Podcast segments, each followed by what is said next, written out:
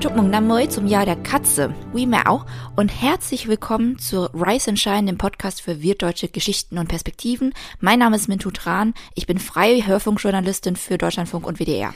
Und ich bin Vanessa Wu, Redakteurin bei Zeit Online. Ein paar Tage noch im Sabbatical, aber ab Februar dann wieder in der Redaktion und auch von mir ein frohes neues Katzenjahr. Bevor wir die Folge starten, erstmal vielen, vielen Dank für eure ganzen süßen Abschiedsnachrichten, die wir bekommen haben. Wir haben uns super gefreut und waren auch sehr, sehr gerührt an alle, die jetzt irgendwie überrascht aufwachen, huch, irgendein Abschied, hä? Ähm, vielleicht habt ihr es nicht mitbekommen. In der letzten Folge haben wir angekündigt, dass wir zu unserem fünften Geburtstag im Februar aufhören werden. Das hier ist also die vorletzte Folge jemals von Rise and Shine. Oh. Ja. Oh. Die letzte Folge wird eine Live-Folge sein und dazu haben wir inzwischen auch alle Infos. Wir haben für euch den Südblock in Berlin gemietet und zwar am Samstag, den 11. Februar. Los geht's um 19 Uhr und es wird genau 150 Plätze für den Live-Podcast geben. Deswegen, wenn ihr beim Live-Podcast mit dabei sein wollt, dann meldet euch bitte schnell an unter dem Link in den Show Notes. First come, first serve. Also es gibt danach keine Tickets mehr. Danach bauen wir noch ein bisschen um und schmeißen ab ungefähr 21 Uhr eine Abschiedsparty. Und für die Party müsst ihr euch nicht anmelden. Dann kommt ihr einfach vorbei. 11. Februar im Südblock in Berlin. Genau, für die Party haben wir auch ein paar ganz besondere Überraschungsgäste eingeladen. Das Line-Up kommt noch, aber vielleicht lasst ihr euch einfach überraschen. Einige werdet ihr auch vom Podcast kennen. Und wenn ihr wollt, wir können auch noch jede Unterstützung gebrauchen. Also egal, ob ihr bei der Organisation anpacken wollt oder vielleicht auch noch DJ-Sets oder Performances anbieten wollt oder vielleicht auch einen kleinen Verkaufsstand anbieten wollt, meldet euch einfach bei uns unter riseandshine@zeit.de oder auf Instagram at riseandshine ja, lass uns ein schönes Community-Event draus machen von uns, für uns, also von euch allen und für uns alle. Nach der langen Pandemiezeit haben wir auch einfach Lust, euch alle zu sehen und hoffen, ihr existiert irgendwie noch oder habt euch, also auch wenn ihr euch irgendwie verkrochen habt, ist es okay, es ging uns auch so. Unsere traurigste Vorstellung wäre ja nach fünf Jahren Podcast irgendwie alleine dazustehen im Südblock und keiner kommt oder so. Ich weiß, der Termin ist ein bisschen kurzfristig, aber lass uns nicht im Stich. Ja, irgendwie hatte ich in den letzten Tagen wirklich die Vorstellung, und was, wenn keiner kommt? Ich weiß, dass wir eine Community haben und immer, wenn wir früher so Events gemacht haben, dann war es auch immer voll, aber irgendwie dadurch, dass in letzter Zeit so lange nichts mehr war, ja, ja, ja. habe ich irgendwie völlig so den Bezug dazu verloren, ob es überhaupt noch wirklich HörerInnen da draußen gibt. Ähm, ja, aber 11. Februar, wir freuen uns schon mega. Und äh, jetzt aber zur Folge. Wir haben gar nicht so lange überlegen müssen, was ein sinnvoller Abschluss für diesen Podcast wäre, denn nach den ganzen Jahren, die wir jetzt hier über unsere Eltern gesprochen haben, war uns klar, dass wir endlich mal mit unseren Eltern sprechen sollten. Und zwar nicht nur ganz kurz mit einer Frage, wir haben sie ja in letzter Zeit auch manchmal angerufen oder für Recherchen befragt, sondern einfach so, so richtig, so ein richtiges Interview, wie wir mit anderen Gästen auch gemacht haben. Um das logistisch aber zu stemmen, wir sind immerhin auf vier Städte in wortwörtlich allen Ecken dieses Landes verteilt und um das auch verständlich für alle zu machen, die kein Vietnamesisch sprechen, haben wir unsere Eltern bereits vorher separat interviewt. Wir sitzen also jetzt gerade nicht alle zusammen in einem Raum, sondern werden euch übersetzte Ausschnitte vorspielen. Aber ähm, bevor wir inhaltlich einsteigen, Minto, wie war es für dich eigentlich zum Abschluss nochmal deine Eltern so ausführlich zu interviewen? Also, mh, mm, erstens, ich glaube, wenn ihr diese Ausschnitte bei meinen Eltern hört, werdet ihr euch wundern, weil die, die fallen sich regelmäßig ins Wort. Ich habe die jetzt äh, zusammen interviewt. Ich habe das jetzt nicht getrennt gemacht. Vielleicht war das ein Fehler. aber eigentlich sind sie zusammen auch ganz lustig. Ne? Deswegen ähm, habe ich mich jetzt dazu entschieden, die mal zusammen zu interviewen. Aber so, wie war meine Beziehung mit meinen Eltern und mir?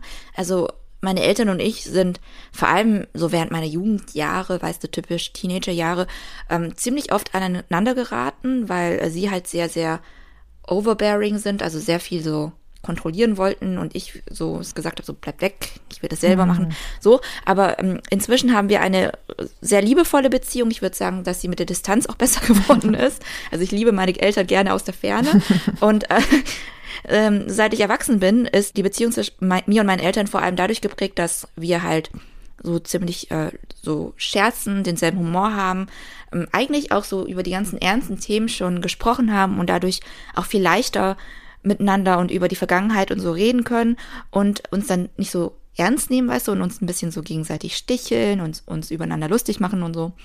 Und ähm, meine Eltern sind so diese typischen Boomer-Eltern, die immer, ja Mann, die erzählen immer die gleichen Witze und die gleichen Geschichten bei jeder Party und lachen dann immer bei den gleichen Stellen und äh, die ergänzen dann ihre Geschichten auch immer wieder gleichzeitig, fallen sich ins Wort, erzählen die Sätze des anderen zu Ende und so weiter. Ehepaar halt lol. Ähm, und die Geschichten, die sie jetzt hier in diesem Podcast erzählen, haben sie mir auch schon hunderte Male erzählt, die habe ich schon hunderte Male gehört. Aber sie tun es immer noch gerne und manchmal ergänzen sie noch so Details, die sie vorher vielleicht nicht erwähnt hatten. Voll das schöne Verhältnis. Also wirklich, wenn du so erzählst, ähm, kommt mir das halt gar nicht bekannt vor. Also mhm. ich kannte auch viele von den Geschichten meiner Eltern, aber äh, wir sind im Vergleich keine so kommunikative Familie, um es mal so auszudrücken. also wir reden einfach nicht so viel miteinander. Wir sitzen gerne so zusammen rum, aber reden war nie so eine Disziplin, in der wir besonders gut waren. Was macht ihr dann, wenn ihr ähm, zusammensetzt? Fernsehen oder so oder jeder sitzt an seinem Handy. Ist schon ein bisschen traurig, aber irgendwie ist es so. Ähm, bei uns ist halt auch so, dass wir auch einfach keine gemeinsame Sprache haben. Also nicht so wie bei euch, glaube ich. Ich glaube, ähm, dein Vietnamesisch war auch immer besser als meins. Inzwischen, glaube ich, habe ich ein bisschen aufgeholt. Ja. Ähm, du kannst aber eher so das förmliche Vietnamesisch und so. Also ich kann. Genau, so Schriftsprache. Genau, ich kann das kann so ich gar nicht. Oder so. Ich kann nur so. Ich kann nur das Straßenvietnamesisch. ja, und deswegen genau dieses äh, Sticheln oder ständige Interagieren, das gibt es bei uns eigentlich nicht so. Das heißt, dieses Interview war schon auch ein ganz schönes Stück. Also bei uns wird halt wirklich weder viel Liebevolles noch Schmerzhaftes geteilt. Das kommt erst ganz langsam. Und was ich über meine Eltern weiß, das habe ich entweder irgendwann mal mühsam erfragt, auch im Rahmen meiner Arbeit oder des Podcastes. Oder es kam in so einem schweren Moment raus und dann war es auch oft so schwer, dass dann auch niemand mehr dieses Thema aufgriff und alle ganz äh, froh waren, dass diese Schwere wieder vorbei war und dann gibt's Essen oder so. Mhm. Und früher fand ich uns halt mega verkorkst, dass wir so sind. Ähm, und heute sehe ich einfach, dass es unserer Familie viele unbearbeitete Traumata gibt. Also zum kollektiven Trauma, das glaube ich viele Wirts ähm, im und nach dem Krieg erlebt haben, kam bei meiner Familie einfach noch Enteignung und Diskriminierung dazu. Ist einfach eine sehr gewaltvolle Geschichte und auch eine Geschichte, die gar nicht so gesellschaftlich aufgearbeitet ist. Also nicht in Vietnam ja, und im Ausland wüsste ich jetzt auch nicht so sehr. Ähm, das macht das Erzählen natürlich auch nochmal schwerer und das Nachfragen auch. Aber gemeinsam haben unsere Eltern, beide jedenfalls, dass sie in den 80ern Vietnam als Vertragsarbeitende verlassen haben. Meine Eltern ein bisschen früher, die gingen 1980 und 1983 nach Bulgarien und deine fast zehn Jahre später, also genau, sehr, sehr am Ende. Genau, genau, ja, ja. In die DDR beziehungsweise in die damalige Tschechoslowakei. Und alle vier sind aber dann über verschiedene Wege in den 90ern in Bayern gelandet. Und ja, vielleicht dröseln wir sie auch mal langsam so ein bisschen auf, weil vielleicht fangen wir bei der Jüngsten an, bei deiner Mutter. genau, die müsste eigentlich als letzte von allen ins Ausland gegangen sein. Ähm, meine Mutter heißt Lian, ähm, ist Jahrgang 67 und ist 1988 als Vertragsarbeiterin in die damalige Tschechoslowakei gekommen. Ne? Die gibt's ja auch nicht mehr, jetzt ist es ja Tschechien und die Slowakei. Und äh, in den 80ern ähm, herrschte eben in Vietnam großer Hunger. Also es war so eine ähm, Nachwehe vom Krieg, also die Versorgungslage war tatsächlich aufgrund der Planwirtschaft in vielen Gegenden noch schlechter als während des Kriegs und das hat sich auch über zehn Jahre nach Kriegsende nicht gebessert. Und meine Mutter, die kommt immerhin aus einer Lehrerfamilie, also sie hat selbst auch äh, in dem Moment, als sie sich entschlossen hat zu gehen, hat sie eigentlich gerade Lehramt studiert mit Schwerpunkt Chemie, also eigentlich nicht die schlechtesten Aussichten, aber sie hat sich trotzdem entschlossen, ins Ausland zu gehen. Ich habe halt gedacht, wenn ich angefangen hätte, zu Zeiten der Wirtschaftskrise als Lehrerin zu arbeiten, wäre es auch so schwierig gewesen. Und dann habe ich halt gesehen, dass die, die ins Ausland sind, viel Geld und Geschenke nach Hause schicken konnten. Und das hat mich echt motiviert. Ich wollte auch gehen, um meiner Familie helfen zu können. Und man muss auch dazu wissen, die Familie meiner Mutter war sehr groß. Also sie war die fünfte, das Mittelkind von zehn Geschwistern. Und die ja, es ist eine große Familie. Das ist eine Riesenfamilie. Riesig. Und es ist auch sehr lustig, wenn man sie heute auch miteinander so sieht, wie die so interagieren und sich so vorstellt, wie das in ihrer Kindheit war, weil die stehen sich alle sehr, sehr nah. Aber ähm, das Geld war eben sehr knapp und die Not sehr groß. Also wenn man auch die Bilder damals aus den 80ern sieht von meinen Tanten, Onkeln und ähm, von allen, die sind alle äh, so richtig dünn einfach. Also mhm. die sahen alle wirklich aus, als hätten sie Hunger gelitten. Und ähm, sie wollte eben helfen und hat sich deswegen für eine Stelle in der Sowjetunion beworben. Damals hatte ich eigentlich beantragt, nach Russland zu gehen. Aber dorthin und in die DDR konntest du nur gehen, wenn du Geld hattest. Das hat mehrere Unzen Gold gekostet. Aber meine Familie hatte kein Geld. Deswegen habe ich doch beantragt, in die Tschechoslowakei zu gehen. Ich habe halt gesehen, dass alle, die mit mir den Antrag gestellt haben, schon gegangen sind. Und ich saß noch in Vietnam. Genau, dann doch nicht Russland, weil die Plätze begehrter sind und deswegen hat sie sich doch beworben, in die Tschechoslowakei zu gehen. Und äh, auch dort war es so, dass sie fast nicht durchgekommen ist. Also sie hatte Angst, zurückgelassen zu werden, keinen dieser begehrten Plätze mehr zu bekommen. Und ihre älteren Schwestern haben das dann selber in die Hand genommen. Daraufhin sind deine Tanten Mahai und Mali da extra mit dem Fahrrad nach Sairon zu der zuständigen Behörde und haben nachgefragt. Mein Pass war ganz unten im Stapel. Aber der Sachbearbeiter, der kam auch aus unserem Viertel und kannte Mahai. Und dann hat er eben meinen Antrag aus dem Stapel rausgeholt und eine Woche später kam der Anruf, dass ich zum Gesundheitscheck sollte. Also hat dann doch alles geklappt bei meiner Mutter. Sie ist schlussendlich als die letzte Nachhut sozusagen ihre Gruppe in die Tschechoslowakei gereist, zusammen mit nur zwei anderen jungen Frauen, ähm, Dao und Dürn. Bis heute sind das ihre besten Freundinnen. Also äh, die leben immer noch im selben Landkreis und treffen sich wöchentlich. Das ist voll schön, sogar. ich wusste das gar nicht. Das ist super schön. Und die machen auch so Ausflüge zusammen ins Allgäu und gehen so spazieren, wandern nennen die es spazieren. Aber ähm, ab diesem Zeitpunkt, also ab 1988, haben sie fast jede wichtige Entscheidung im Leben gemeinsam getroffen. Anfangs habe ich in einer Schokoladenfabrik gearbeitet, in Olmütz. Später, als die Mauer fiel, ist auch der Kommunismus in Tschechien kollabiert. Nach dem Machtwechsel wollten sie die ausländischen Kräfte nicht mehr da haben. Es gab viele Firmen, die Menschen aus dem Ausland beschäftigt haben, aus Vietnam und Kuba. Die Vertragsarbeiter eben. Damals haben die uns dann neue Arbeitsplätze gesucht, also die vietnamesische Botschaft. Die hat sich gekümmert und neue Arbeitsplätze vermittelt. Ein Teil unserer Gruppe ist dann zu einer Textilfirma gegangen und ich und meine Freundinnen Dao und Dürn und vier weitere Frauen sind zu einer Fischverarbeitungsfirma gegangen.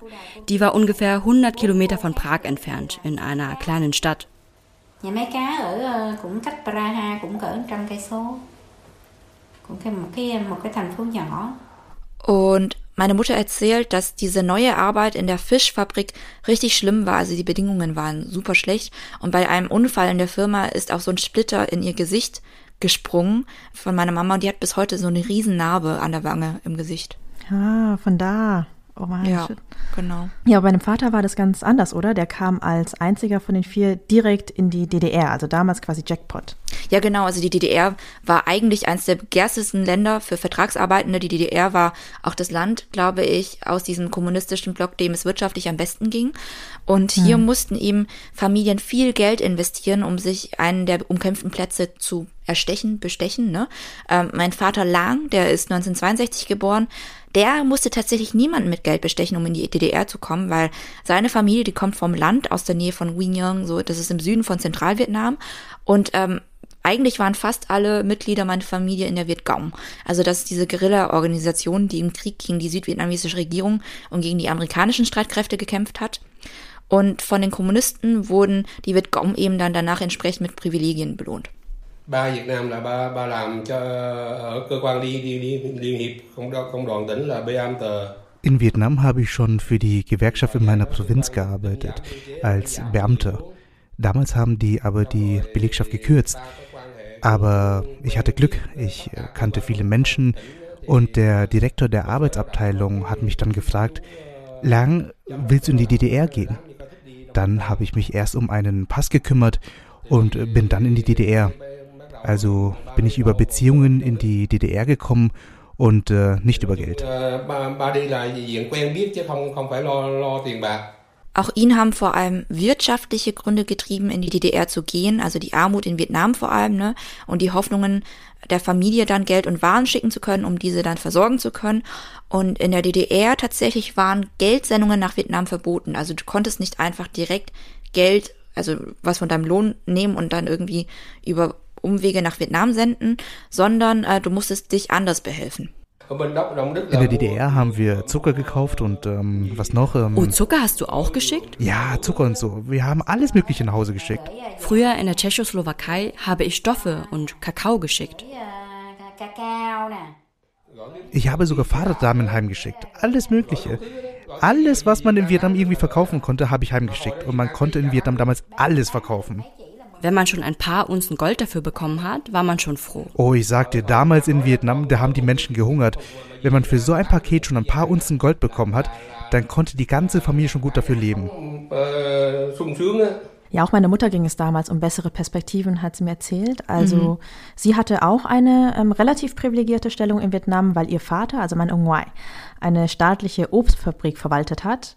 Ähm, damit war er auch relativ nah am Parteikader und zur Belohnung durfte er dann seine älteste Tochter, also meine Mutter, äh, ins Ausland schicken. Allerdings, so hoch waren sie dann auch nicht wie dein Vater zum Beispiel, sondern ja. äh, deswegen ging es für sie in Anführungsstrichen nur nach Bulgarien. Aber Ausland war damals trotzdem Ausland. Damals war ich noch jung. Ich habe nur gesehen, dass es in Vietnam keine Arbeit gab. Als ich gehen durfte, bin ich einfach gegangen, um Arbeit zu finden und ein Einkommen zu haben. Meine Eltern haben nur gesagt, streng dich dort an, dann wird alles gut. Genau, das war 1983, da war meine Mama gerade erst mal 18 Jahre alt und dachte auch noch, dass sie, wie es ihr Vertrag auch vorgesehen hätte, nur fünf Jahre erstmal nach Bulgarien geht und danach zurückkommt. Aber in ihrer Arbeitszeit, hat sie dann auch erzählt, durfte sie einmal in den Heimaturlaub und da bekam sie schon erste Zweifel an diesem Plan. Damals dachte ich, ich gehe ins Ausland, arbeite, verdiene ein wenig Geld und habe später, wenn ich dann wieder in Vietnam bin, vielleicht ein Haus oder bessere Jobchancen. Aber als ich später in den Heimaturlaub nach Vietnam durfte, wurde mir klar, dass ich in Vietnam nicht mehr Fuß fassen werde. Alles war sehr schwierig. Selbst Papierkram wurde einem schwer gemacht. Deshalb wollte ich nicht mehr zurück. Ich wollte Vietnam verlassen und im Ausland leben. Dort ist es einfacher und besser. Obwohl ich natürlich die Heimat vermisst habe und Heimweh hatte. Aber das musste ich akzeptieren.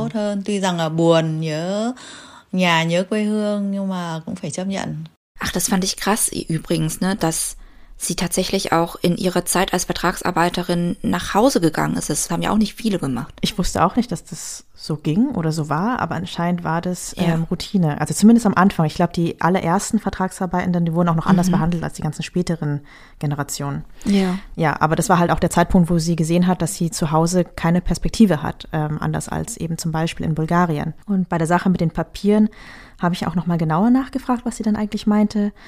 Und da wurde mir auch klar, dass es ihr damals auch schon nicht nur um Geld oder berufliche Chancen ging, sondern auch um gesellschaftliche Unterschiede. Im Ausland war das Leben leichter, auch Arbeit oder Behördengänge. Man wurde gut behandelt. In Vietnam war das umgekehrt. Das Land war sehr arm. In der Familie war alles gut, aber draußen, in der Gesellschaft, wenn man zum Beispiel Papiere brauchte, dann spielten die Beamten ihre Macht aus. Wenn sie mit uns redeten, taten sie das nicht so höflich, so als wären wir, ja, die ganze Art und Weise war sehr unangenehm. Also wenn man niemanden kannte oder jemanden bestechen konnte, war alles sehr kompliziert. Genau, die Vorstellung, eines Tages nach Vietnam zurückzukehren, bröckelte also schon ziemlich früh bei ihr und nach Ablauf des Vertrags und erst recht, als dann der Ostblock zerfiel, entschied sie sich also, nicht zurückzukehren, sondern stattdessen mit meinem Papa weiter in den Westen zu ziehen. Apropos dein Papa, der ist ja der älteste von den vier, also von unseren Eltern. Und wenn mhm. du sagst, er ist schon 1980 als Vertragsarbeiter nach Bulgarien gegangen, dann müsste doch einer der allerersten überhaupt gewesen sein, oder? Ja, genau. Ich habe das nachgeguckt. Es ist tatsächlich nicht so einfach, vietnamesisch-bulgarische Beziehungen äh, zu googeln, wenn ähm, das meist irgendwie auch auf Kyrillisch ist. Aber 1980 hatte Bulgarien zusammen mit anderen RGW-Staaten wie Polen, der Tschechoslowakei oder der Sowjetunion vietnamesische Arbeitskräfte aufgenommen. Und damit war wirklich wohl dann Teil von der allerersten Kohorte. Und insgesamt kamen wohl bis 1991 geschätzt 35.000 VietnamesInnen nach Bulgarien allein. Es war eine unvorstellbare Ehre. Damals war ins Ausland zu dürfen, wie in den Himmel zu kommen. Gerade ist man noch in der Hölle und kommt in den Himmel. Das war das Gefühl der jungen Leute damals. 100 Prozent. Niemand dachte an die Familie oder irgendwas im Land. Wir dachten nur, wir dürfen ins Ausland. Wir dürfen leben.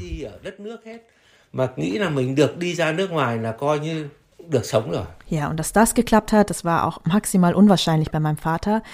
Denn anders als bei meiner Mutter oder bei deinen Eltern zum Beispiel hatte er gar keine privilegierte Familie, also ganz im Gegenteil. Sein Vater nämlich, also mein Onkel Neu, der hatte für die Franzosen gearbeitet und wurde infolge der Dekolonialisierung dann enteignet und vertrieben. Und dabei blieb es auch leider nicht. Die ganze Familie wurde noch Jahrzehnte später unterdrückt. Also in meiner Familie werden auch ständig diese Geschichten erzählt.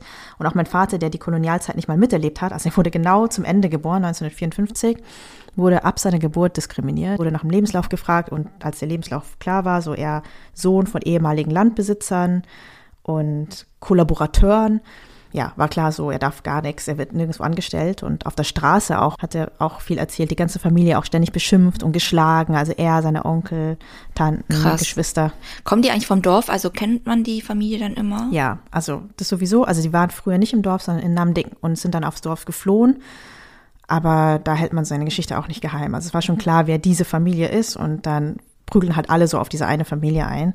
Und auch deswegen wollte er dann einfach so früh wie möglich raus aus Vietnam. Wir wurden von der Gesellschaft ausgeschlossen, wegen unserer Familiengeschichte. Ich wurde quasi aussortiert. Ich war sehr traurig, seit ich klein war. Auch als ich älter war. Deswegen hatte ich schon immer ein kompliziertes Verhältnis zur Gesellschaft. Als ich zur Armee eingezogen wurde, als einer der letzten, war ich überglücklich. Es war lebensgefährlich, aber ich war überglücklich. Ich dachte nur, ich habe die Ausgrenzung überwunden. Ja, das ist eine der kuriosesten Geschichten, glaube ich, die er mir so erzählt, dass eine eigentlich schreckliche Sache für ihn voll die Befreiung bedeutet hat mhm. erstmal.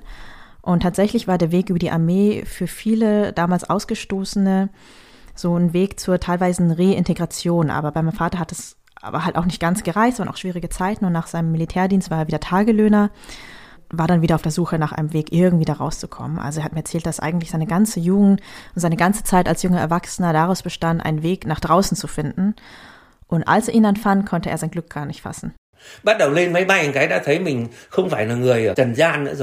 Ab dem Moment, in dem ich das Flugzeug betrat, fühlte ich mich mehr als ein Teil der Erde.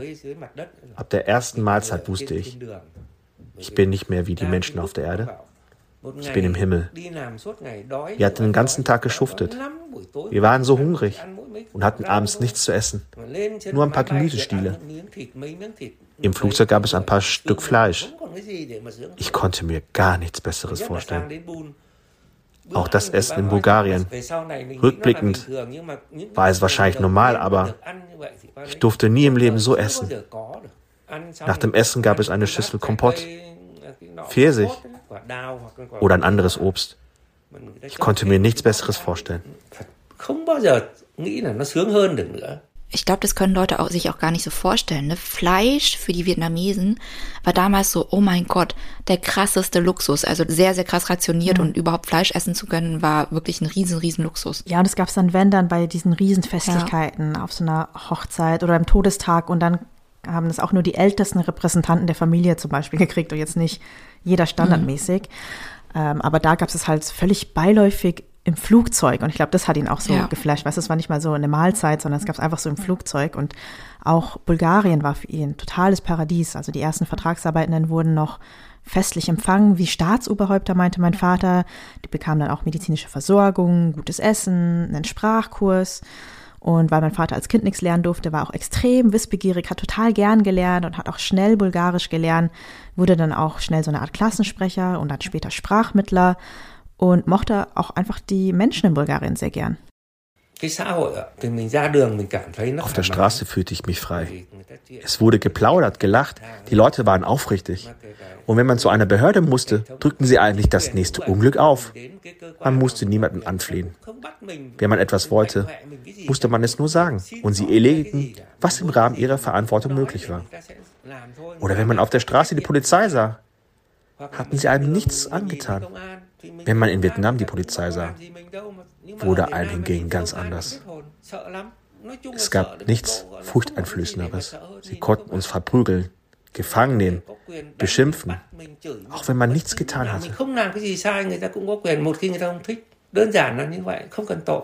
Ich finde es ganz interessant, dass dein Vater als auch deine Mutter so ein bisschen so die gesellschaftlichen Unterschiede vor allem betont. Klar, bei deinem Vater ist es sehr offensichtlich, weil er ja sein ganzes Leben so ein bisschen dadurch musste, äh, gesellschaftlich krass äh, am untersten Ende der Leiter sozusagen zu stehen. Aber das fand ich ganz interessant bei deinen Eltern tatsächlich. Ja, was dann richtig schade war, ist, dass ähm, leider die anfängliche Euphorie und alles ist toll in Bulgarien leider umschlug. Also mit den Jahren wuchsen dann auch unter der Bevölkerung in Bulgarien die Vorbehalte gegen die vietnamesischen Vertragsarbeitenden und irgendwann schlugen sie dann halt auch in Gewalt um. Also ganz ähnlich wie bei uns so, als es dann auf die 90er zuging oder danach. Und mein Vater selbst beschuldigt ja die VietnamesInnen, dass sie die Gutherzigkeit der Bulgaren ausgenutzt hätten und so den Hass auf alle VietnamesInnen auf sich gezogen hätten. Äh, ich kann es nicht beurteilen, ich kann es mir aber auch schwer vorstellen, dass es so war, aber das ist seine Erklärung, dass es irgendwie mhm. am Anfang ähm, alle ganz nett und cool waren und dann sie gemerkt haben, die Bulgaren sind irgendwie so nette Menschen und dann haben sie, keine Ahnung, angefangen Sachen zu schmuggeln, Leute bestochen und so weiter und so fort und waren dann auch irgendwie kriminell. Also das ist halt das, was er beobachtet hat. Aber egal wer oder was jetzt schuld am Stimmungsumschwung war, laut meinem Vater wurde es Ende der 80er für die VietnamesInnen in Bulgarien jedenfalls immer gefährlicher. Anfangs waren es nur ein paar Jugendliche, die uns gehasst und verprügelt haben. Später hasste uns das ganze Land. Sogar die Polizei. Wenn man abends Bus oder Straßenbahn fuhr, schlug die Polizei zu. Sie sahen uns, wurden wütend und schlugen zu. Und da hatte man noch Glück. Wenn man ganz allein unterwegs war, wurde man auch totgeschlagen und weggeworfen. Mein damaliger Mitbewohner wurde vermisst. Er war tot. Und auch mein Arbeitskollege. Nach der Arbeit ist er nochmal losgezogen. Und er war weg. Zwei, drei Wochen später fand man ihn im Kanal. Das waren ganz alltägliche Geschichten.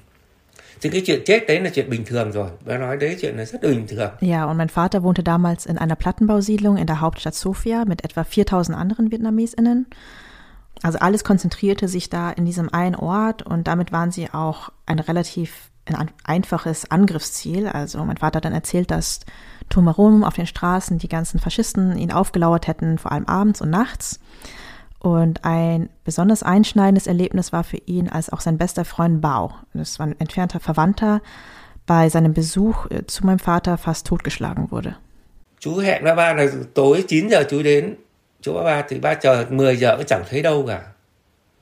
Wir waren um 9 Uhr abends verabredet.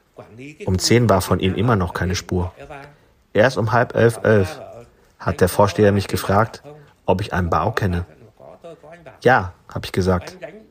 Er sei fast totgeschlagen worden. Warum? Er kam mit der Bahn. Da haben die ihm die Nase ausgeschlagen. Es war so gefährlich. Ich hatte ihn extra ermahnt, nicht die Bahn zu nehmen. Aber er hatte kein Geld für ein Taxi. Er wollte ja nur sparen. Vì cũng không có tiền con ạ, thực ra cũng không có tiền mà mà đi taxi. Denn cũng tiết kiệm thôi. Das ist auch so unvorsichtig, so spät mit der Bahn. Also selbst in der DDR hat man damals zu der Zeit gesagt, dass man eigentlich nach Anbruch der Dunkelheit nicht mehr draußen unterwegs sein sollte. Ne? Ja, voll. Und mein Vater hat ihn so oft gewarnt, meinte ihn am Telefon, mach das nicht, hol dir ein Taxi. Und wenn das Taxi kurz bevor es dort ist, nimm das Nummernschild ab, damit niemand weiß, dass es ein Taxi ist. Weil sonst ist klar, da kommt so ein oh Besucher rein. Aber ja, mein Vater meinte, anscheinend hatte der auch einfach kein Geld und wollte das irgendwie sparen. Und mein Vater hat auch gemeint, der soll keine Tasche mitnehmen, kein Gepäck bei sich tragen. Das macht es dann irgendwie nochmal gefährlicher. Ja, aber hat dieser Freund dann auch leider nicht befolgt. Und so oder so, es ist trotzdem nicht seine Schuld, aber es ist schon eine krasse ja. Geschichte auch gewesen. Das ist eine krasse Geschichte, ja. Und spätestens von da an war ihm auch klar, dass er abhauen muss. Das ganze Land hat uns gehasst. Wir Vietnamesen konnten nicht bleiben. Sie haben uns ständig verprügelt. Einige sind zurück nach Vietnam. Andere sind ins Ausland geflohen. Aber zurückbleiben, in einem Land, in dem man so gehasst wird, war keine Option. Wir mussten alle weg. Du hast ja gesagt, bei deiner Mutter, dass sie gemeinsam mit deinem Vater rüber ist. Also die kannten sich zu der Zeit schon, oder? Genau, die haben sich in Bulgarien kennengelernt und auch geheiratet. Und es war nicht klar, ob die überhaupt zusammen weiterziehen oder getrennte Wege gehen sollen. Denn es war auch total gefährlich, sich auf eigene Faust in den Westen durchzuschlagen. Es war jetzt nicht so, dass man einfach ja rüberreisen konnte damals. Der Plan war deswegen also erstmal, dass meine Mutter nach Vietnam zurückkehrt und mein Vater weiterzieht, dass sich quasi trennen, erstmal oder für immer. Das weiß ich nicht. Oder, oder das war damals auch nicht so klar. Und sie hatten sich auch schon verabschiedet. Mhm. Aber der erste Fluchtversuch von meinem Papa ist dann missglückt und er hat dann letzten Endes wieder an ihre Tür geklopft. Und danach haben sie entschieden, doch zusammen zu fliehen. Man muss auch sagen, so die Flucht von Bulgarien nach Deutschland wäre auch, glaube ich, von den so da ehemaligen Ostblockstaaten, wenn man jetzt Russland rausnimmt, ist ein sehr, sehr weiter Weg ne, von Südosteuropa. Ja, viel ging auch über die grüne Grenze dann damals. Und oh, Vater auch halt so Geschichten, wie sie durch den Wald gestapft sind mit Messern und so. Also es war schon eine krasse Sache. Es war nicht so selbstverständlich, da auch seine Frau mitzunehmen. Aber meine Mutter ist dann auch eine taffe Frau. Ähm, ja, wie war das bei deiner Mutter, ähm, als sie nach Deutschland gekommen ist? Die war ja auch erst in Tschechien und ähm, hatte dort auch diesen schrecklichen Unfall in der Fischfabrik. Ja, und ähm, ich habe ja vorhin auch schon erzählt, dass meine Mutter das ja auch so angedeutet hat, dass die die Tschechen die Vietnamesen auch nicht mehr so toll fanden. Ne? Sie hat das jetzt nicht so explizit gesagt, aber allein schon, dass sie ihren Job verloren hat und so. Also ähm, das war aber noch nicht der einschneidende Moment, sondern der einschneidende Moment war der hier. Die Arbeit in der Fischfabrik war richtig hart. Das haben wir nicht mehr ausgehalten. Deshalb haben wir beantragt, nach Hause, also nach Vietnam zurückzukehren. Und als wir eigentlich schon entschlossen hatten, nach Vietnam zurückzukehren, da haben wir gesehen, dass einige Freunde von uns, die schon vorher nach Westdeutschland gegangen sind, die haben uns Briefe geschrieben und gesagt, dass man nur nach wenigen Monaten dort arbeiten konnte und sich gut um die gekümmert werde.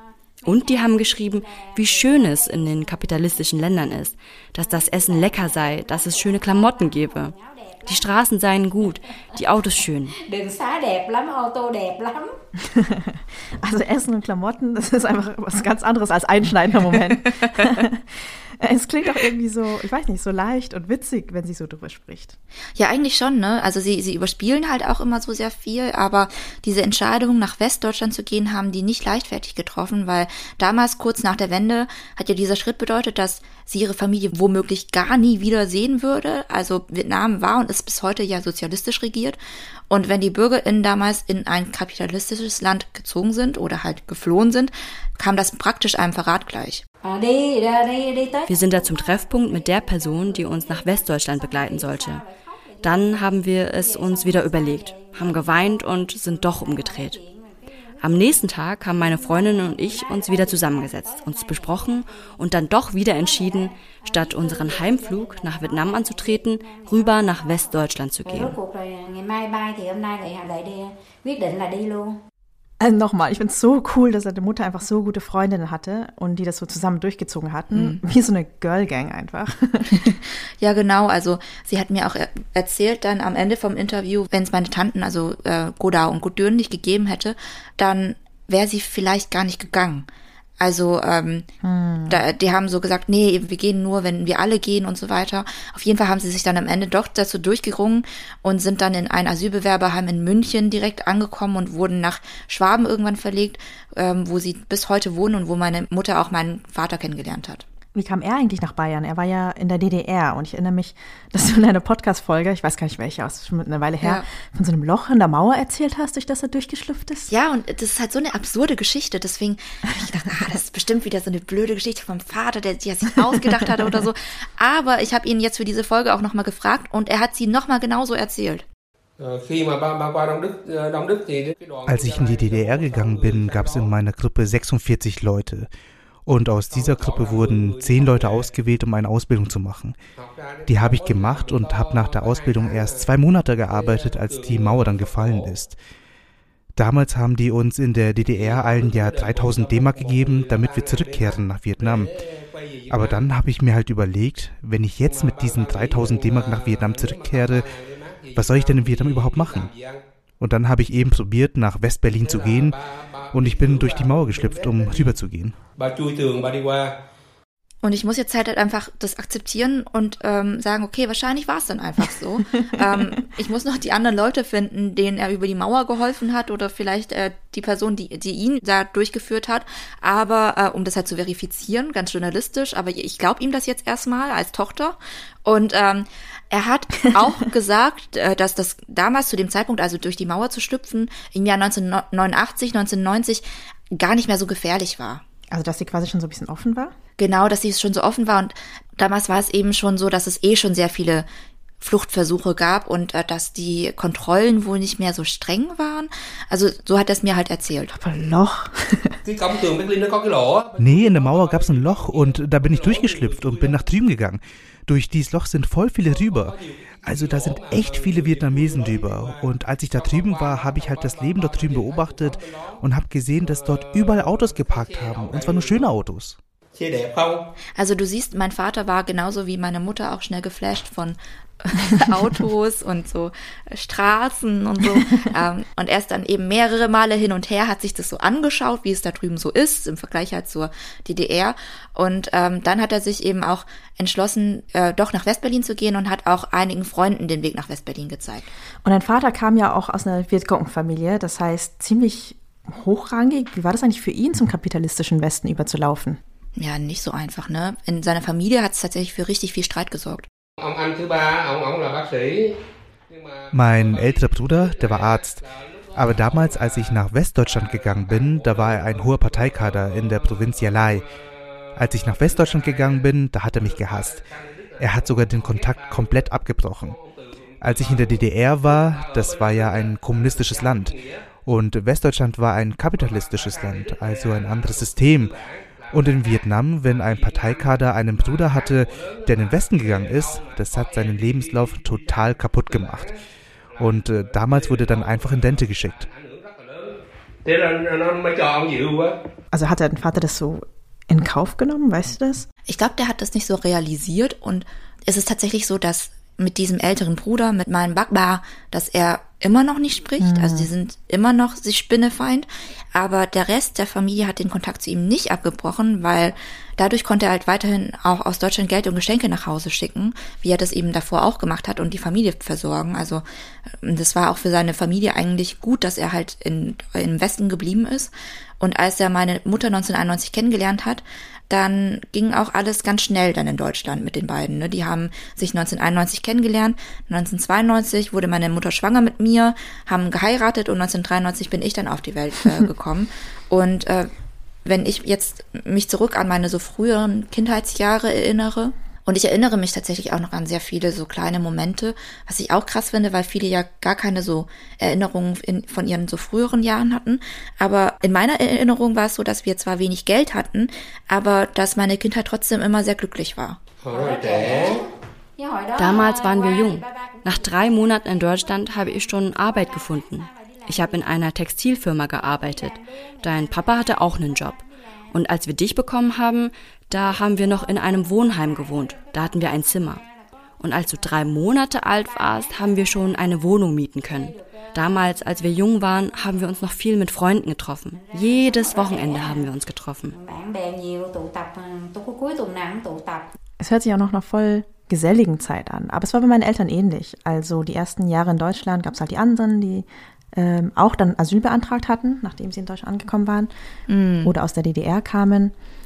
Und die haben ganz viele Ausflüge gemacht, obwohl es damals Residenzpflicht gab, offiziell. Sie hätten gar nicht den Landkreis verlassen dürfen. Aber es gibt total viele Fotos, wo ja. sie irgendwie, keine Ahnung, in Berlin waren, vom Brandenburger Tor und dies, das gemacht haben. Also hatten richtig High Life so. Ja, die, die, waren halt auch noch richtig jung und mein Vater erzählt heute immer noch so ungläubig, ja, wir sind dann einfach mit dem Auto äh, einfach so zum Spaß für ein Wochenende nach Dresden gefahren oder so oder nach Berlin einfach so rumgebrettert und äh, weil er jetzt gar keine langen Strecken mehr so mit dem Auto alleine fährt. Und damals haben die das halt einfach so total regelmäßig zum Spaß gemacht. mein Papa erzählt aber auch mal so was sehr ähnliches. Und zwar, ich mache mir ja manchmal Sorgen, wenn sie mich zum Beispiel in Berlin besuchen, dass sie nicht klarkommen, weil sie, mein Vater ja. hat zum Beispiel kein Handy, der verweigert es, er hat kein Smartphone und hat dann entsprechend auch kein Google Maps. Und dann habe ich immer Angst, dass ich irgendwie, ich weiß nicht, nicht zurechtkommen und nicht zurechtfinden oder sich verlaufen. Und er so, ah, damals bin ich alles mit dem Auto gefahren, auch wenn ich keine Ahnung hatte, wohin wir fahren. Ich komme überall klar so. Das nimmt er so richtig als Angriff, weil es eben so in den 90ern so, weiß ich nicht. aber vielleicht braucht man dann das fährt man halt 100 nicht. Kilometer mal in die falsche Richtung, aber dann fährt man halt einfach wieder rum. genau. Ja, und ähm, aber jetzt zurück so zu der Geschichte von meinen Eltern. Also meine Eltern waren aus ihrer Gruppe von Vietnamesen, Vietnamesinnen, die da in, in dieser Stadt waren, tatsächlich die ersten, die eine eigene Wohnung bekommen haben. Damals war ich der erste Vietnamese, der hier eine Wohnung gemietet hat. Damals war es super schwierig für uns, eine Wohnung ich zu sagte, bekommen. es war super schwer und wenn man angerufen hat und die haben schon gehört, dass es ein Ausländer ist, dann haben sie sofort abgelehnt. Aber es hat ja irgendwie doch geklappt, obwohl sie wussten, dass er Ausländer ist. Ja, das war tatsächlich die Wohnung, die hat seinem Arbeitgeber gehört. Und äh, der Arbeitgeber mochte den total gerne. Also diese Wohnung haben wir von ihm bekommen. Und meine Familie hatte auch total Glück, weil durch seine Ausbildung in der DDR zum Schlosser war mein Papa auch im wiedervereinigten Deutschland eine Fachkraft. Also gesucht und gebraucht. Und er hatte nie Probleme, also wirklich nie in meinem Leben hatte er Probleme, irgendwie Jobs zu finden. Wir haben halt mal so ein paar Jahre diesen Imbiss gemacht, weil er einmal so einen Job verloren hatte. Er hätte auch wieder einen anderen Job gefunden, aber er wollte das mit dem Imbiss einfach mal probieren.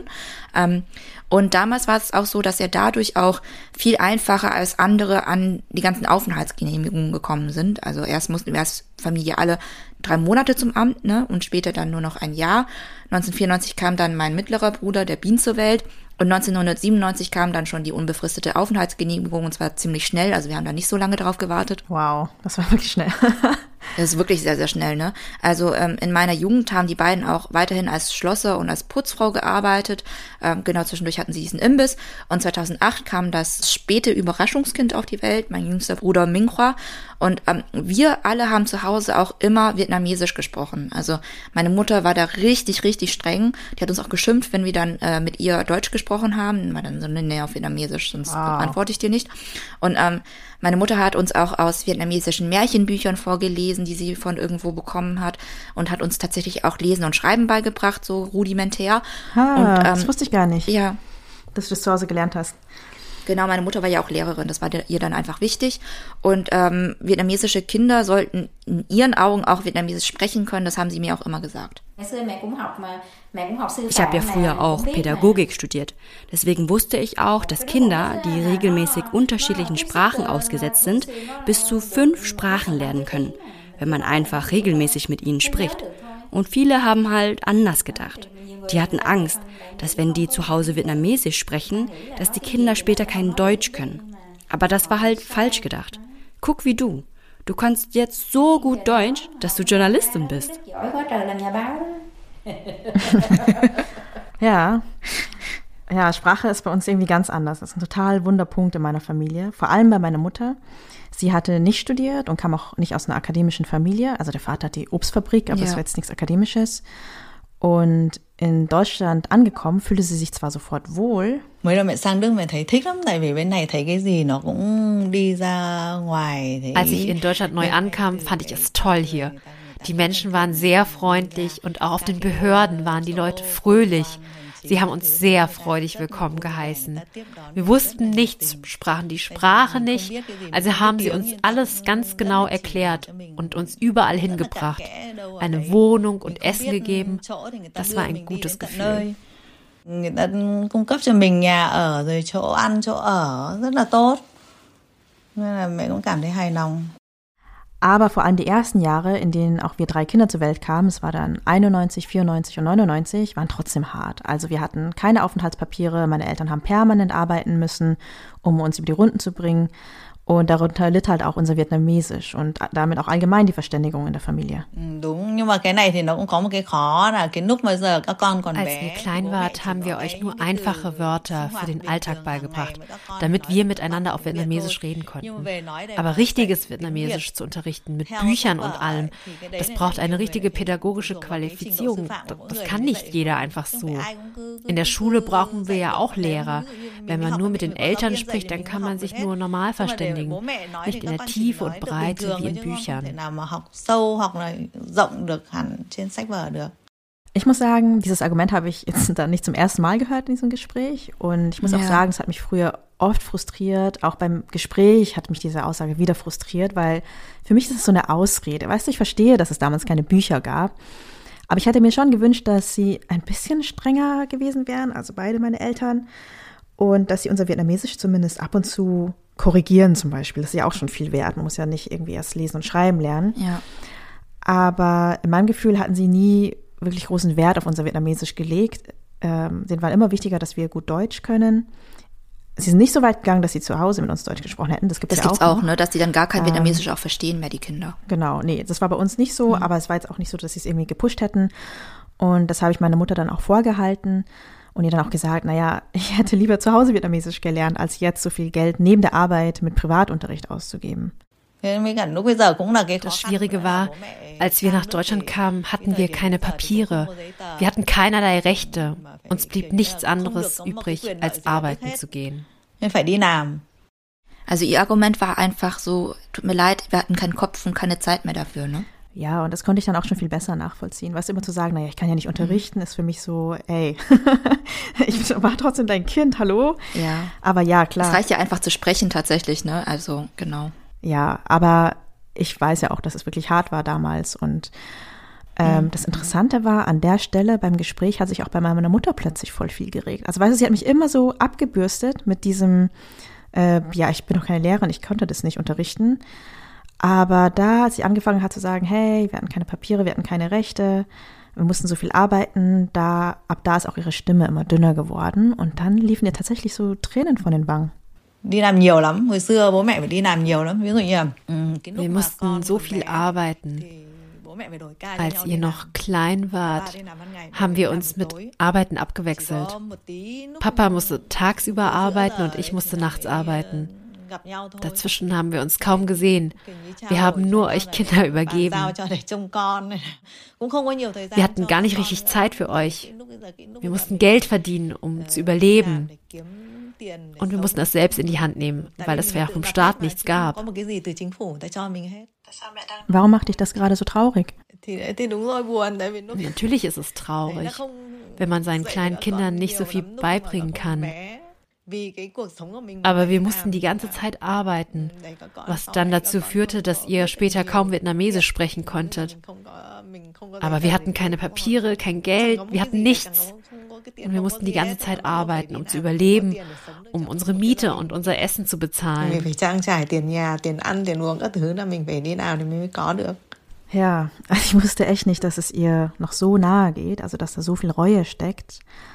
Ähm, das Thema kam ja auch schon immer wieder auf, aber. Vielleicht ist es ja so, du hast ja auch erzählt, dass ihr nicht so viele vietnamesische Familien vor Ort hattet, ne? Also ich habe halt auch einfach das Gefühl, dass Vietnamesisch bei mir viel mehr auch am Wochenende immer die ganze Zeit um mich rumgeschnattert wurde mhm. halt äh, von diesen ganzen Go und Chu und so und ähm, dass ich ja auch immer so höflich zu denen sein musste. Wir Kinder haben zwar immer Deutsch miteinander gesprochen, aber ich hatte das Gefühl, dass Vietnamesisch schon sehr viel so mich umgeben hat auch. Ah, nee, das war bei uns nicht so. Also wir waren schon in einem ziemlich kleinen Ort. Es gab ein paar Familien, aber mit denen hatten meine Eltern nicht so viel zu tun. Die haben sich relativ früh wegen verschiedener Sachen zerworfen.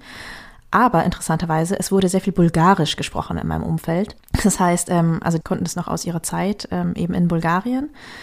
Und sie hatten dann auch in Pfarrkirchen, so hieß der Ort, in dem wir dann gelebt haben, mehrere Bulgaren kennengelernt und mit denen dann Bulgarisch gesprochen. Ah, lustig. Und mein Bulgarisch war, glaube ich, als Kind nicht schlecht. Ich habe es nicht aktiv gesprochen, aber ich habe es verstanden zumindest. Und ich habe immer noch das Gefühl, wenn so Leute reden, dass ich das so ein bisschen verstehe. Also das ist eine mir total vertraute Sprache. Ich weiß, das ist, das ist so random. ähm, ich hatte später dann auch voll. Mein bester äh, Freund aus Schulzeiten, Stanislav, ähm, ist auch Bulgare. Und meine Eltern fanden das, glaube ich, richtig toll. Also mein Vater hat dann einfach so mit ihm angefangen, Bulgarisch zu sprechen und er war so völlig perplex, so, hä? Was ist für ein älterer vietnamesischer Mann, der Bulgarisch mit mir spricht? Und auch gar nicht so schlecht. Aber auch wenn sie sich heute noch sehen, sprechen ja. Bulgarisch miteinander. Sweet.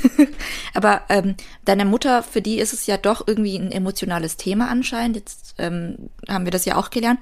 War das für deinen Vater auch so ein Thema, dass er euch irgendwie da so wenig mitgeben konnte? Ja, auf jeden Fall. Also da wird er auch jedes Mal sehr emotional. Also ich glaube, wenn es ein emotionales Thema bei ihm gibt, dann was immer Tränen sogar triggert, dann ist es das. Mhm. Also meine Familie ist auch ziemlich gut darin, eigentlich vor Gefühlen wegzulaufen. Es sind aber dann eher so kurze Irritationen, über die man dann nie wieder redet. Aber zum Beispiel bei der Trauerfeier von meinem Cousin waren auch andere Leute, die dann was Nettes über mich gesagt haben und dann brach er auch nochmal irgendwie in Tränen aus und sagte, hey, das hat sie ganz alleine geschafft und wir konnten ihr damals einfach nicht so viel bieten und Oh Gott. Oh ähm, nein. Es hat mir so leid getan, weil ich nehme es ja. ihnen ja gar nicht übel, weißt du, ich verstehe ja irgendwie, dass es damals total schwer war für sie ähm, und dass da nicht mehr ging. Und ich weiß auch nicht, woher das kommt, dass jetzt, so 30 Jahre später, dieser große Schmerz darüber da ist, weil mhm. es geht uns ja gut, weißt du, also wenn wir alle nicht geworden wären, ja, dann kann man noch sagen, okay, irgendwie damals, das hat nicht so funktioniert, aber es ist gut geworden bei uns. Naja, mhm. aber Thema Gefühle, also ich muss mir das wirklich stark vornehmen eigentlich, wenn ich mit meinen Eltern über sowas sprechen will und dann ähm, erwarte ich das eigentlich auch nie, dass sie dann plötzlich so emotional drauf reagieren. Aber es kann halt immer sein. Und deswegen, ja, rede ich tatsächlich gar nicht so oft und viel mit denen. Ja, klar, ist ja auch überfordernd so, ne? Ja, weil dann plötzlich sowas rauskommt. Ja. Und das eine Thema ist halt Sprache und ein anderes ist auch Staatsangehörigkeit zum Beispiel oder generell so Zugehörigkeit, Heimat. Wir haben zum Beispiel alle, bis auf meinen Vater, die deutsche Staatsangehörigkeit. Und er hat uns damals immer gesagt, dass er im Alter zurück nach Vietnam will, trotz der ganzen Diskriminierung damals. Inzwischen ist er jetzt 69, also Rentner. Und den Satz habe ich ziemlich lange nicht mehr gehört. Deswegen habe ich ihn mal gefragt, was daraus wurde. Damals wie heute will ich zurück nach Vietnam. Das ist meine Heimat. Aber man muss schauen, was man kriegt und was man verliert. Würde ich zurück, hätte ich meine Heimat, meine Sprache, meine Kultur, meine ganzen Geschwister und Verwandten. Aber ich wäre ganz alleine, ohne Kinder. Man muss also abwägen. Würdet ihr Kinder auch alle nach Vietnam? Ich würde sofort gehen.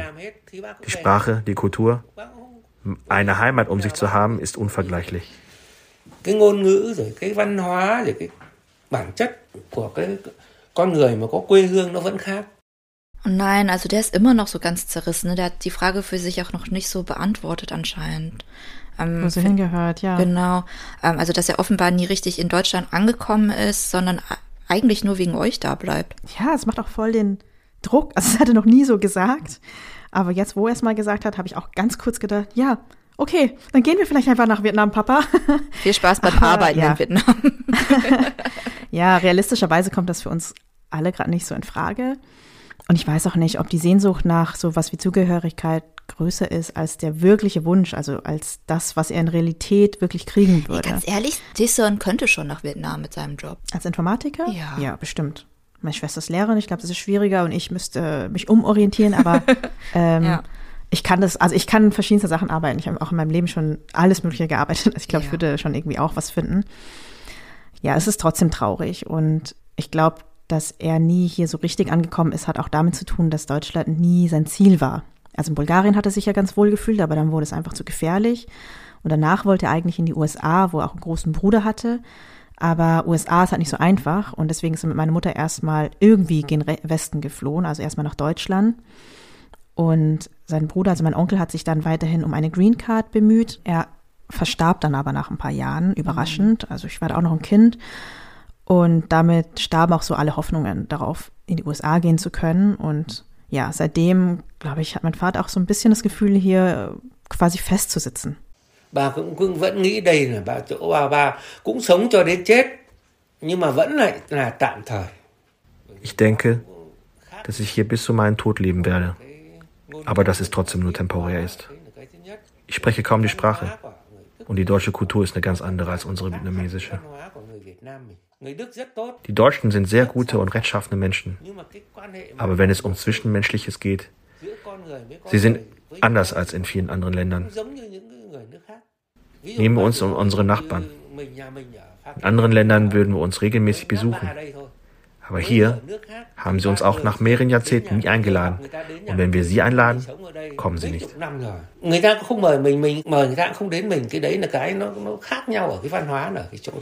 Ah, oh nein. Aber ich glaube, ah, das lag vielleicht auch daran, dass ihr so auf dem im niederbayerischen Land wart. Ähm, hm. Diese krasse Isoliertheit, ne? Also das ist schon was in, zu einem gewissen Level können es, glaube ich, alle so ehemaligen vietnamesischen Vertragsarbeiten verstehen, aber bei meinen Eltern ist es schon so, dass sie gute Beziehungen zu ihren Nachbarn zumindest haben.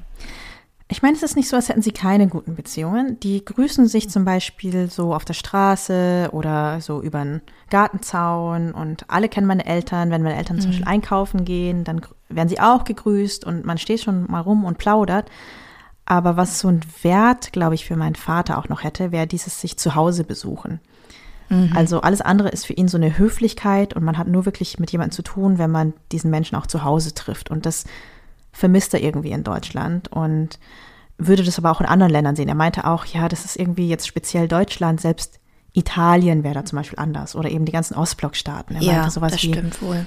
Wenn zum Beispiel damals in Bulgarien äh, jemand nachts kein Hotel mehr gefunden hätte, ein Zimmer und läuft da rum und dann äh, würden irgendwelche Leute sagen, hey, komm, übernachte einfach bei uns eine Nacht und du findest schon irgendwas. Und er meinte, in Deutschland würde niemals jemand einfach das Haus aufmachen. True. Nicht mal für Kaffee und Tee so. Mhm. Ja, die Deutschen sind da ein bisschen eigen, das stimmt. Ja, aber wie ist es bei euch? Habt ihr eigentlich alle die deutsche Staatsbürgerschaft? Ja, tatsächlich. Also meine komplette Familie, alle, also alle Eltern, alle Kinder. Und es war auch klar, dass äh, wir sie wollten. Papa hatte halt seine Ausbildung, deswegen musste er nicht mal den Test machen, als er die deutsche Staatsbürgerschaft wollte. Du hast ja damals schon die deutsche Staatsbürgerschaft bekommen. Dein kleiner Bruder hatte die deutsche Staatsbürgerschaft schon seit Geburt. Du und Bin hatten sie also schon. Und dann war ich die einzige von uns, die einen vietnamesischen Pass hatte. Also habe ich angefangen zu büffeln und habe die Prüfung gemacht. Zum Glück habe ich bestanden. War halt auch total einfach für uns, die zu bekommen. Ne? Also vor allem mein Papa, der hat den Sprachtest nie bestanden, aber, weil sein Deutsch ist, er, er, er versteht alles und er kann sich ausdrücken und seine Kollegen verstehen die Art, wie er redet. Aber alle, die ihn zum ersten Mal treffen, haben da totale Probleme. also der hat da schon einen sehr starken, eine starke Einfärbung und auch einen sehr ähm, einfachen Satzbau. Aber äh, ja, er hatte diese Ausbildung, deswegen war es für ihn total einfach. Das heißt, er musste diesen Test gar nicht erst machen? Nee, der hat einfach beantragt und ist dann reingekommen, genau. Wie bei uns eigentlich damals. Ich weiß noch, bei mir musste ich auch keinen solchen Test machen, weil ich hier geboren war und hier zur Schule gegangen bin. Also es gibt schon so Voraussetzungen, da muss man sowas nicht. Ähm, du brauchst mindestens einen Hauptschulabschluss. Mhm. Also du brauchst einen Schulabschluss, um äh, die beantragen zu können mindestens. Und dann hatten wir ja ab der zehnten Klasse hatten wir ja praktisch den Haupt- und Realschulabschluss schon sicher sozusagen. Und dann war das kein Problem ja. mehr. Aber gab es bei den Eltern nicht auch die Sorge, dass sie irgendwelche Privilegien in Vietnam damit aufgeben würden? Das meinte mein Vater nämlich auch noch. Also ich glaube, es war nicht nur so eine symbolische Sache, dass er festgehalten hat. er meinte auch so, naja, damals war das nicht so völlig klar, was es bedeutet, wenn man keinen vietnamesischen Pass mehr hat. Es hätte ja auch sein können, dass er da nicht zurück kann oder ah. in Vietnam nichts besitzen kann, keine Ahnung, Land und Haus kaufen und so. Und das Argument habe ich zwar nie gehört, aber jetzt kam es mal auf. Ja, und so war das irgendwie safer, einfach als Ehepaar zwei Pässe zu besitzen, wenn man nicht schon als mhm. ein Mensch, sondern meine Mutter hat den deutschen Pass und hatte alle Privilegien und er kann sich so ein bisschen dranhängen. Er hat einen vietnamesischen Pass und könnte dann auch im Notfall, keine Ahnung, immer nach Vietnam und meine Mutter dann auch. Okay, ja, also so haben sie tatsächlich nicht nachgedacht, sondern es waren eher so sehr praktische Überlegungen. Also ähm, für Auslandsvietnamesen mit Familie in Vietnam, also wenn du mindestens einen Großelternteil in Vietnam hast und ähm, aber zum Beispiel einen deutschen Pass hast, da gab es ja dann auch bestimmte Visa-Regelungen, also vereinfachte Visa-Regelungen für den Familienbesuch. Da kriegt man zum Beispiel ähm, Visa für fünf Jahre ausgestellt. Ich glaube, inzwischen ist es verkürzt auf ein Jahr oder so. Also meine Eltern denken da eher sehr pragmatisch. Ach, was für eine Staatsbürgerschaft man hat, ist doch egal. Ich habe die deutsche, aber habe halt meine gelbliche Haut und eine platte Nase. Das kommt echt aufs Gleiche raus. Also für ihren Alltag und dafür, so wie Menschen sie behandeln, so sagen meine Eltern zumindest, es ist ziemlich wurscht, was für ein Pass man hat. Also sie denken, finde ich, so ähnlich wie wir, dass das halt so ein Stück Papier ist, das über deren Identität nicht so viel hm. aussagt. Es ging uns vor allem darum, Urlaub machen zu können, ohne die ganze Zeit ein Visum beantragen zu müssen. Auch in die Türkei, da kostet ein Visum 80 Euro. ich liebe wie viele Vietnamesen auch einfach so ganz genau so Summen immer beziffern können und alles so irgendwie im Kopf durchkalkuliert haben. Also es ist so diese, ich weiß nicht auch nicht, so Buren-Bahn-Mentalität wahrscheinlich, so eine Händler-Mentalität. Ja, aber ich weiß auch, ne, die waren schon mal im Urlaub in der Türkei, als äh, die den Pass noch nicht hatten. Und ich kann mich erinnern, dass das voll der Act war. Sie mussten extra nach Stuttgart fahren, zum türkischen Generalkonsulat und mussten da irgendwie ewig in einem Warteraum sitzen und dann eben diese 80 Euro bezahlen. Also das hat mein Vater, glaube ich, so verärgert, dass er dann einfach, ach, nee, ich beantrage die deutsche Staatsbürgerschaft, das ist ja blöd. Mhm. Habt ihr eigentlich auch über Zurückgehen im Alter gesprochen? Ja, tatsächlich, ich habe sie jetzt auch gefragt. Ich habe auch davor schon sie ein paar Mal gefragt. Und meine Eltern sagen eigentlich, nee, das ist für sie eigentlich gar keine Option mehr. Also man muss dazu auch sagen, meine Großeltern väterlicherseits sind alle schon tot. Die sind kurz nach meiner und nach der Geburt von meinem mittleren Bruder beide verstorben. Und für meine Mutter ist es jetzt auch so, das sind auch beide Eltern jetzt ähm, weg. Das heißt, das kommt für die beiden nicht mehr so wirklich in Frage. Ich habe ja niemanden mehr in Vietnam. In Vietnam ist es auch schwierig. Viele sagen, sie wollen im Alter nach Vietnam, aber wenn sie dann da sind, werden sie krank oder gebrechlich. Und in Vietnam musst du für eine medizinische Behandlung sehr viel Geld selbst zahlen. Da gibt es viele Schwierigkeiten. Und das Wichtigste ist das Argument der Gesundheit. Und das Gesundheitswesen in Vietnam ist auch sehr, sehr schlecht. Und jetzt haben wir unsere Kinder hier in Deutschland. Irgendwann auch Enkel. Da kann man ja nicht einfach nach Vietnam zurückziehen. Da kann man nicht einfach so nach Vietnam zurückziehen. Also wenn, dann gehen wir nach Vietnam zurück, um Urlaub zu machen. Man kann ja auch länger Urlaub machen. Ja, das ist ja auch so. Heutzutage finde ich auch die Frage, geht man zurück oder nicht, auch zu groß. Diese Welt ist so mobil. Ja, total. Ähm, ich glaube, damals in den 80er und 90ern war das einfach noch eine andere Sache. Da hast du dich halt entschieden, irgendwo zu sein. Und heute kannst du theoretisch mhm. auch, keine Ahnung, halb-halb machen, wenn man will. Ähm, ja, so ein Flugticket, wenn du das Off-Season buchst und es nicht unbedingt jetzt dem Jahr nach Corona ist, ist es bald 500 Euro. Kann man doch mal machen. Also genau, das ist ja heutzutage was ganz, ganz anderes und die Hürden sind viel geringer, einfach die ganze Zeit hin und her zu fliegen als es früher. gibt Scoot, ich weiß nicht, ob du das mal gehört hast, das ist so eine Airline aus Singapur, damit kann man schon für 200, 300 Euro sogar nach Vietnam fliegen, One Way.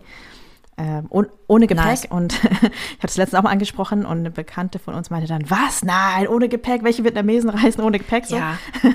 nee, Vietnamesen reisen nur mit Airlines, wo du mindestens ja. 40 Kilo mitnehmen kannst. reisen wegen dem Gepäck. ja, genau. Aber hast du auch gemerkt, ne, dass meine Mutter hier gleich so ein bisschen anklingen lässt, irgendwann auch Enkel? Die sind noch nicht in Planung, bei keinem ihrer Kinder, aber Hauptsache, man hat das mal so angesprochen, dass er jetzt erwartet Das ist auch so typisch vietnamesische Gesprächsstrategie. Bei meinen Eltern auch so. Aber meine Eltern sagen auch, die haben sich einfach nach über 30 Jahren hier in Deutschland quasi an das Land und an das Klima gewöhnt und an die Ruhe und die Bequemlichkeit. Ist ja klar, also meine Eltern waren super jung, als sie hier angekommen sind. Mein Vater 28 und meine Mutter erst 23. Also die haben praktisch eigentlich den größten Teil ihres Lebens hier in Deutschland verbracht. Ach, man ist doch einfach an das Klima gewöhnt, wo man lange lebt. Ich äh, lebe schon über 30 Jahre hier in Deutschland. Wie sollen wir das Klima in Vietnam überhaupt aushalten? Aber jedes Mal, wenn ich in Vietnam vom Flughafen losfahre und schon überall das Gehupe ist, dann kriege ich Kopfweh. Das halte ich nicht so gut aus. Aber früher, als ich noch in Vietnam gelebt habe, wenn die gehupt haben, habe ich halt auch gehupt. Das hat mir nichts ausgemacht. Zum Beispiel, ich bin auch Hillertissen gewohnt und halte es in Köln auch nicht so gut aus. Köln. Ja, aber so beschreibt es meine Mama auch. Also für die ist Vietnam einfach auch ein ganz anderes Land, in das ich auch erstmal eingewöhnen müsste, aber es auch gar nicht will. Von der Umwelt fange ich erst gar nicht an. Es ist nicht sauber. In Vietnam ist es auch nicht sicher. Im Verkehr zum Beispiel. Man muss ständig Angst haben. Es gilt das Recht des Stärkeren. Man kann jederzeit in einen Unfall verwickelt werden. Es wird gestohlen, getötet, geprügelt, geraubt. Wenn ich davon höre, kriege ich Angst und will nicht in Vietnam leben.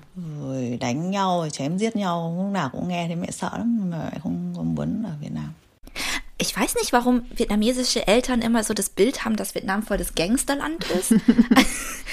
Also auch wenn ich jedes Mal so alleine zurückreise, so pass auf, dass dir nichts geklaut wird, hab keine Halsketten an, das wird dir vom Hals gerissen und so. Also ich weiß doch nie was. Also doch, mir wurde mal, eine Freundin von mir wurde mal eine Handtasche geklaut, aber die haben einfach diese Handtasche halt so an sich gerissen und waren dann halt weg. Also es war jetzt nichts, was lebensgefährlich ich glaub, war. Das sind halt so Boulevardnachrichten und Vietnam ist einfach ein Land ohne Pressefreiheit ja. und dann sind das halt Nachrichten so und das erzählt man sich die ganze Zeit und ich glaube, würden wir auch immer nur Lokalzeitung lesen, da liest man ja sowas ja auch manchmal, dann würde ich hier wahrscheinlich auch denken, es gibt hier nur Mord und Totschlag. Aber ja, es ist halt statistisch gesehen, es ist nicht so krass in Vietnam. Klar, es gibt schon viele Verkehrstote. Ja, das ist ein ich glaub, Ding. Das dürfen wir nicht. Und Smog ähm, ist auch ein Ding. Das ist tatsächlich ein Ding.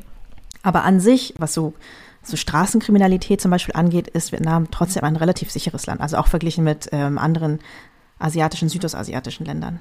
Ja, total. Aber man muss die Entscheidung an einem bestimmten Ort leben zu wollen, ja auch nicht unendlich rationalisieren. Also ich bin ja selber nie so richtig migriert, außer für sowas wie Erasmus oder Auslandsstudium. Aber wenn ich jetzt mit Leuten mhm. spreche, die sich schon entschieden haben, jetzt wirklich ihren Lebensmittelpunkt dauerhaft zu verlagern, da habe ich auch selten das Gefühl, dass ähm, es eine ultimative Begründung dafür gibt. Also ich spreche jetzt Leute so aus unseren Kreisen, nicht mal unsere Eltern.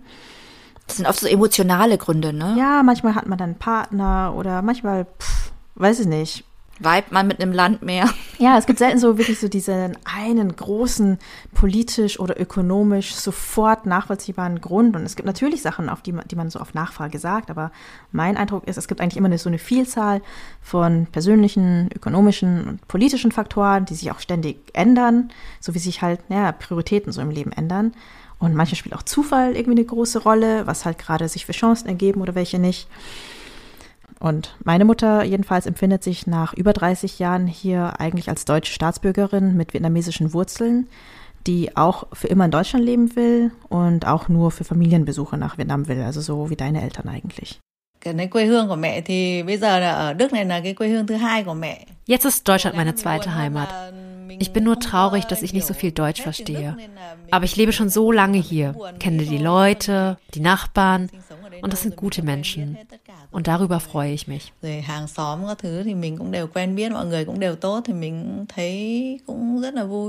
Ja, Vanessa, ich glaube, dann bleibt deinem Vater leider nichts übrig, das dann auch so zu machen, oder?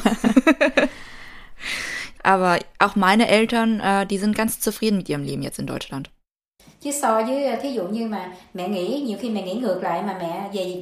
Wenn ich jetzt zurückdenke und mir vorstelle, ich hätte in Vietnam Kinder bekommen, dann wäre es auch nicht einfach gewesen, die Kinder durchzubringen und ihnen ein Studium zu ermöglichen.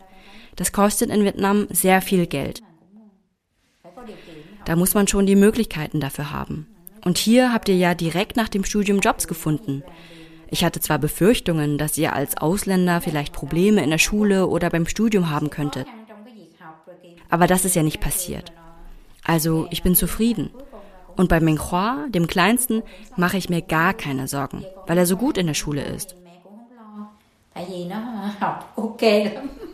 Voll schön. Voll schön auch, dass du so einen Streberbruder hast und nicht noch so ganz am Ende ähm, er die Eltern so ausreizt, die, ihre Geduld. mein Bruder ist einfach so der perfekte asiatische kleine Junge. Also wirklich. der spielt Klavier. Oh, der hat äh, übrigens den Jugendförderpreis äh, der Stadt Illertissen jetzt gewonnen. Wow. also auch voll krass. Und ähm, äh, angeben, wie cool mein Bruder ist. Und äh, er spielt auch Tischtennis. Also wirklich jedes asiatische Klischee erfüllt dieser Kleine. Aber jetzt fängt er an, so ein bisschen bei den Noten so zu chillen. Also er schreibt nicht immer nur Einsen, sondern eher mehr Zweien, weil er mit seinem Kumpel so einen Wettbewerb hat, wer am schnellsten die Arbeit abgibt. Das heißt, dass es halt dauernd irgendwelche Flüchtigkeitsfehler drin sind, weil er nicht nochmal drüber guckt. Es ist halt, es ist halt unnötig. Aber genau, mhm. ich habe ihn auch ein paar Mal geschimpft, aber mein Gott, dann hat er jetzt, jetzt Zweien und keine Einsen. Ja, aber Hauptsache so, die Eltern haben das Gefühl, so alle sind irgendwie in der Bahn. Ich glaube, das war auch das, wo meine Eltern angefangen haben, so ein bisschen zu chillen. Also meine Eltern sind ja krasse Workaholics. Eigentlich immer noch, also sie arbeiten immer noch mehr, als ich ja. täte. Aber sie erwähnen auch immer wieder so, hey, sie sind sehr froh, dass die Kinder irgendwas geschafft haben. Also viel davon kam auch, weil sie nicht wussten, hey, kommen wir irgendwie im Leben an, kommen wir irgendwie in Deutschland an. Und das hat dann meine Mutter auch nochmal am Ende mhm. so gesagt. Meine Mutter hat auch so gesagt, so irgendwie Beziehung. Also es war immer so einer dieser Sätze, die immer wieder fielen, so dass die Vietnamesen einfach ein fleißiges Völkchen sind. Und ich weiß nicht, ob man das wirklich auf jeden Vietnamesen so anwenden kann. aber die Vietnamesinnen und Vietnamesen, die ich kenne, die Freunde von meinen Eltern, da war es tatsächlich auch so. Also sie hatten alle, wie deine Eltern auch, mehrere Jobs und haben sich da alle inzwischen auch ganz gut geschlagen. Ja, und für meine Mutter zumindest, sagt sie, hat sich das dann auch gelohnt. Ich bin nun froh, dass ihr alle erfolgreich seid. Ihr sprecht Vietnamesisch, in der Gesellschaft seid ihr auch angekommen. Das macht mich sehr glücklich.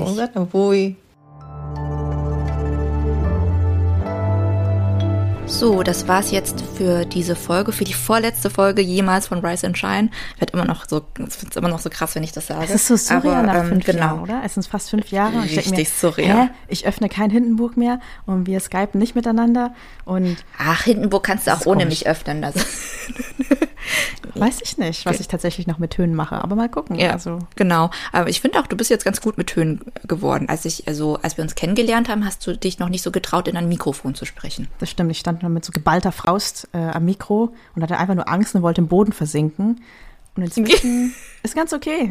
Mikro ist ganz in Ordnung. ich finde auch meine Stimme nicht mehr so schrecklich. Also man, es gibt Dinge, die kann man einfach lernen. Ich dachte, das ist so eine Sache, ich bin einfach nicht fürs Mikro gemacht. Es gibt auch Dinge, die man am Anfang so sagt, so, dass man seine Stimme am Anfang hasst beim Hören ist normal. Jeder hasst seine Stimme.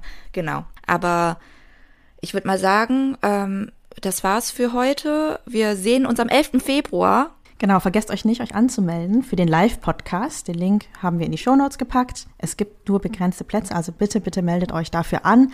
Ab 21 Uhr ist da die Party offen für alle. Es wird mehrere Performances und DJ-Sets geben. Kommt einfach vorbei. Füllt diesen Raum, lasst uns zusammen tanzen und Spaß haben und essen. Ja, ihr könnt auch äh, zum Beispiel immer mal wieder auf unser Instagram-Profil gucken. Ich weiß, das haben wir in letzter Zeit ein bisschen verweisen lassen, aber da kommen jetzt auch die wichtigsten Infos zu der Party rauf. Also wenn ihr da Infos sucht, dann könnt ihr nochmal bei Instagram nachgucken. Ich freue mich jedenfalls sehr auf euch. 11. Februar, vormerken, teilen, eure liebsten Freundinnen mitbringen. Bringt auch eure Eltern mit. Wir wollen auch unsere Eltern einladen. Mal Meine gucken, Eltern ob das können klappt. Nicht. Ist es noch für euch?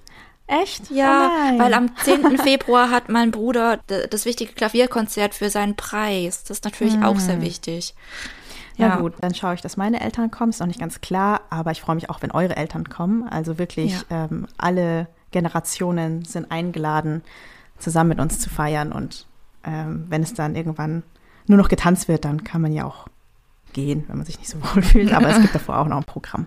Und wenn ihr sagt, äh, schade, ich schaff's nicht nach Berlin, ich meine, in diesen Zeiten, Inflation und so, kann ich es auch verstehen, wenn ihr sagt, das Bahnticket ist euch zu teuer.